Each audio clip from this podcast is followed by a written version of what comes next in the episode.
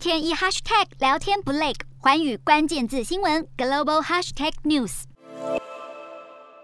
根据美国国家情报局在十号的声明，就算乌东顿巴斯地区真的被俄罗斯拿下，乌俄战争恐怕也不会结束。美国情报总监海恩斯表示，俄罗斯总统普丁决心要建立通往聂斯特河沿岸的陆路走廊。聂斯特河沿岸是乌克兰西南部和邻国摩尔多瓦之间的狭长地区。虽然大多国家认为它是摩尔多瓦的领土，但当地受到亲俄分子控制。海恩斯还预测，普丁未来的形势会变得更加难以预测，还可能下令在俄罗斯实施戒严，以支持他对乌克兰的野心。另一方面，俄罗斯在上个月被人权理事会停止成员资格后，联合国大会在十号选出了捷克作为递补国。俄罗斯任期原先会在二零二三年结束，如今捷克的替代会立即生效，完成俄国剩余的任期。